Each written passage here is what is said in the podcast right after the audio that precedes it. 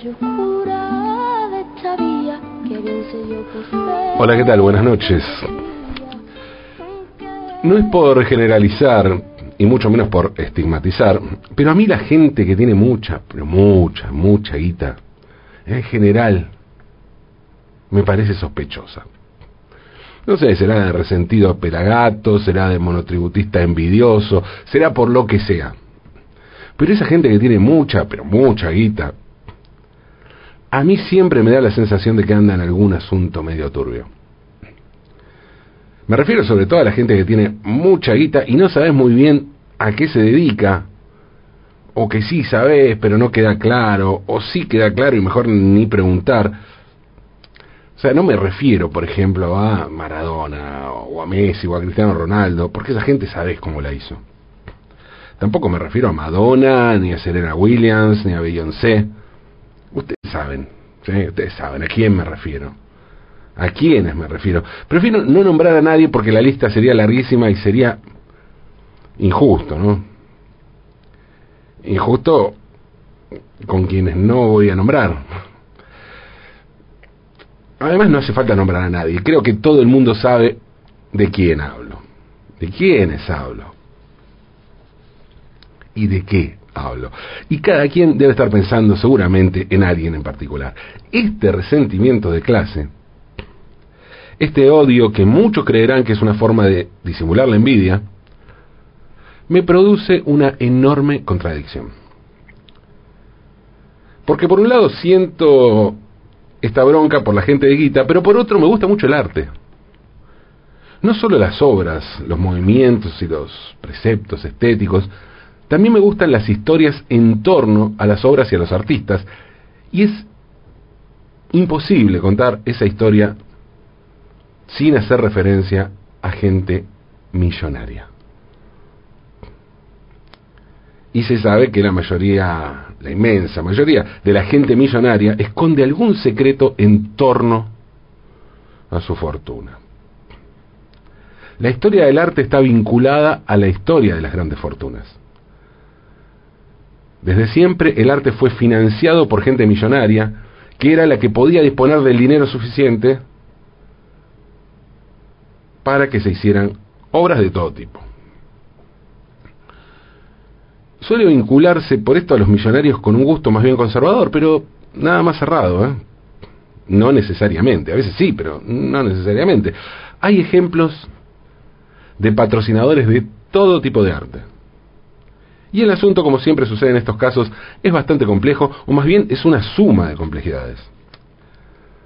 La iglesia y los señores feudales tuvieron el poder y el dinero para imponer con el arte su propio relato, el relato histórico contado desde el poder, la historia escrita por los que ganan. Pero ¿eso quiere decir que hay otra historia? Por supuesto. Hay otra historia. Pero mm, eran muchas veces, muchas veces los propios artistas quienes escribían parte de esa historia financiados desde el poder. Los desnudos de los frescos que pintó Miguel Ángel en la bóveda de la capilla Sixtina fueron financiados por el Papa Julio II. Unos 30 años después, el Papa Pío V consideró que aquellos desnudos eran muy obscenos y entonces le encargó a otro pintor, Daniele da Volterra, el trabajo de cubrir con pinturas de velos y telas los genitales que se veían en el juicio final de Miguel Ángel.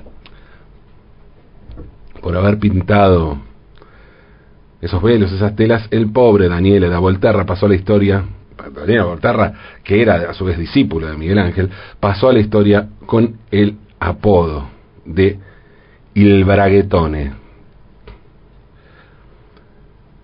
La mayoría de estos mamarrachos pudieron quitarse en restauraciones posteriores, pero aún quedan restos de esos velos en algunos lugares de lo que se, de lo que se considera la pintura más monumental y compleja de la historia de la humanidad.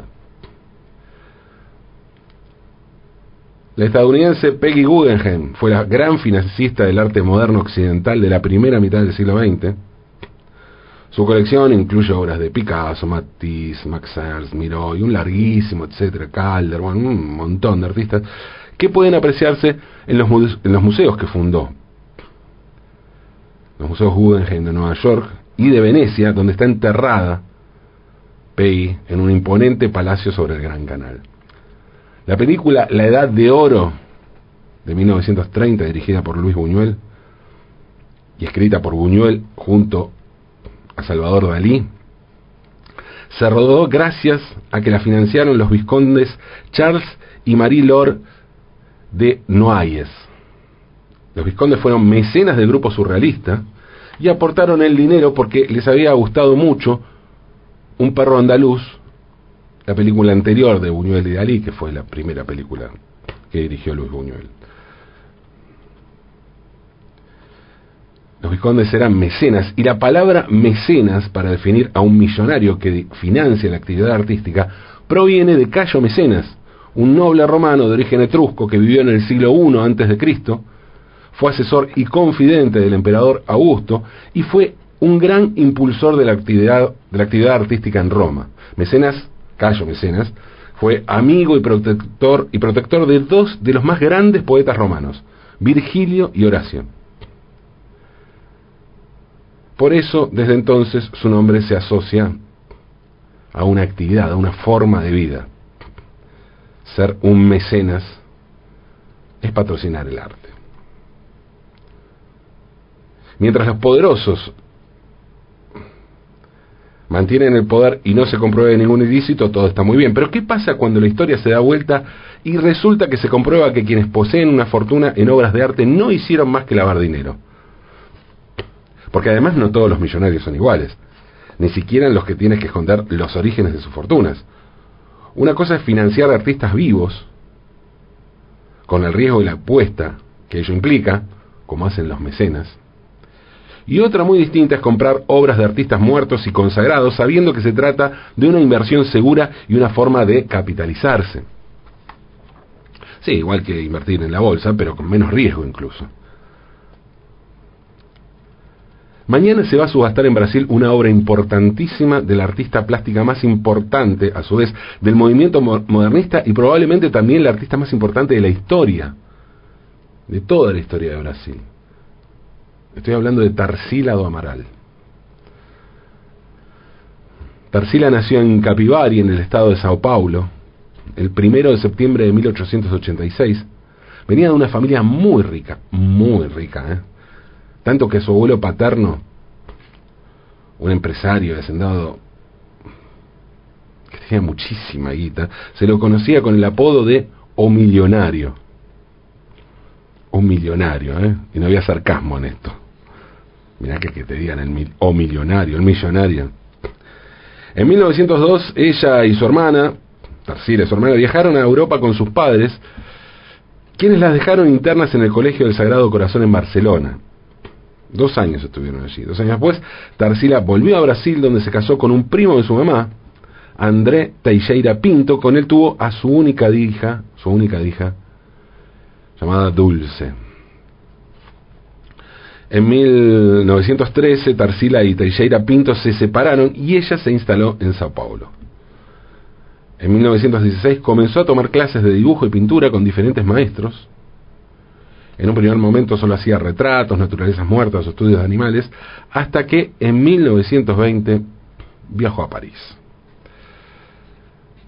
En Francia, Tarsila tomó contacto con el cubismo y conoció a Fernand Léger, el gran pintor francés.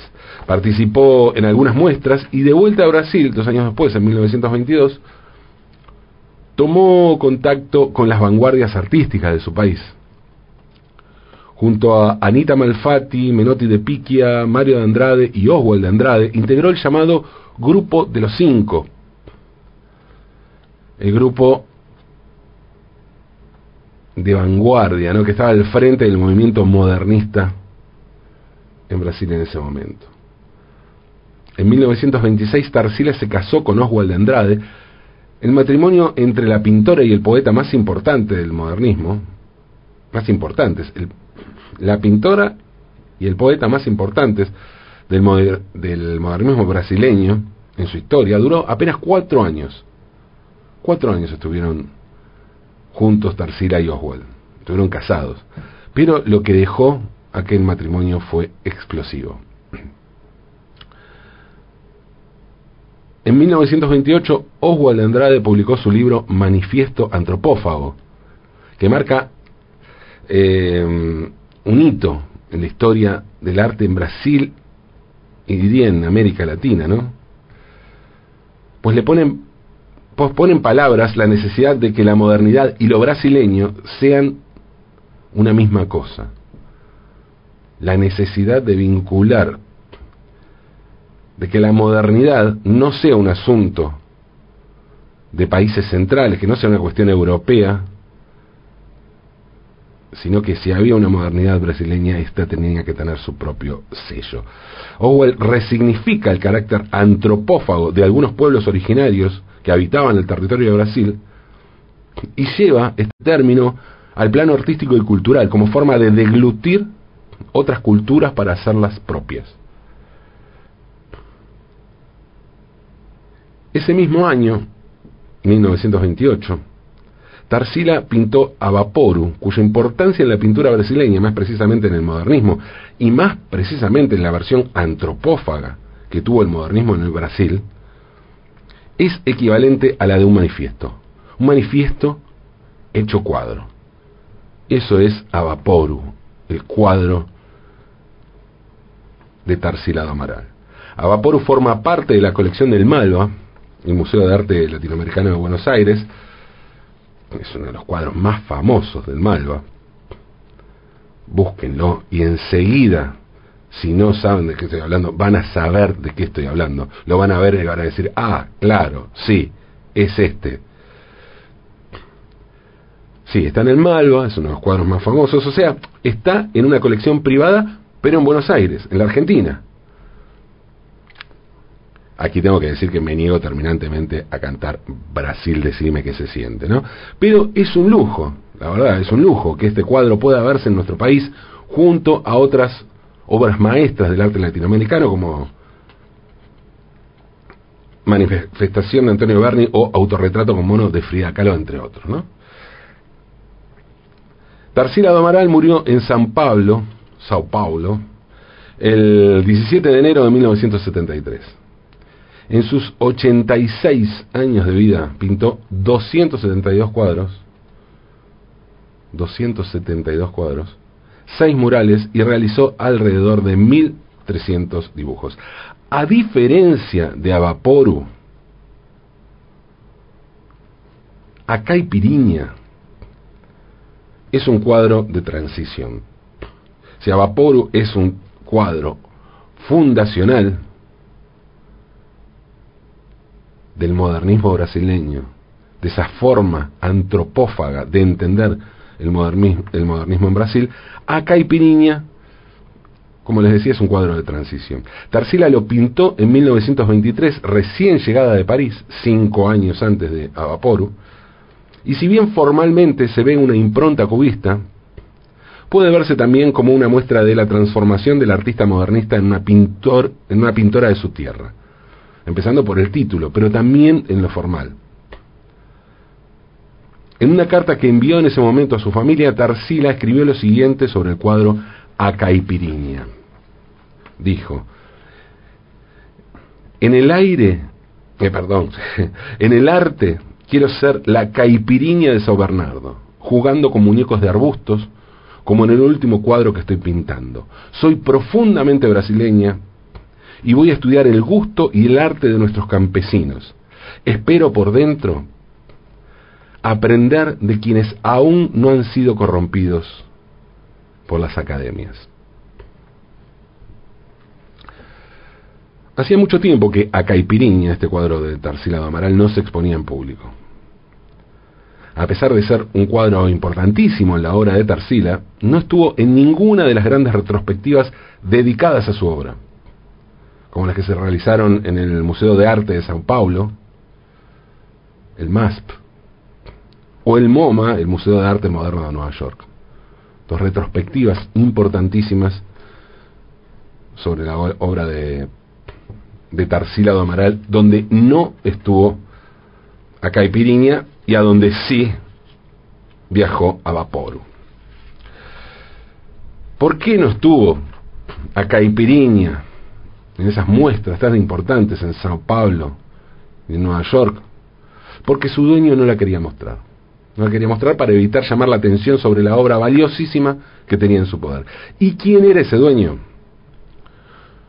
Un señor llamado Salim Taufik Shahin. Salim Taufik Shahin. Este señor está investigado en el caso Lavallato y tiene una deuda millonaria con 12 bancos que le reclaman unos 2 mil millones de reales por un préstamo impagado. Se entiende entonces por qué no quería mostrar la obra. Pero ahora finalmente a Caipiriña podrá verse en público. Al menos se verá mañana, cuando salga a subasta por decisión judicial, con una base de venta de 47 millones de reales, que son algo así como unos 9 millones de dólares. Será la primera vez en Brasil que se subaste una obra de arte por semejante suma de dinero. Hasta el momento las dos obras más caras que se habían vendido en subastas en Brasil apenas superaron el millón de dólares. Y esta sale con una base de nueve. Hay que ver en cuánto se vende. Como ven, cada vez que hablamos de arte, es inevitable terminar hablando de guita. Pensándolo bien, cualquier clase de conversación sobre cualquier tema bien podría terminar en la guita, ¿no? De modo que lo mejor es darle un final digno a esta historia, así que mejor hablemos de arte. Por un lado esperemos que se haga justicia y que este chorro pague por todo lo que se robó, ¿no? Eso desde ya. Pero dije que iba a hablar de arte. Así que esperemos, sí, que la obra de Tarsílado Amaral logre ser tan libre como la artista que la pintó.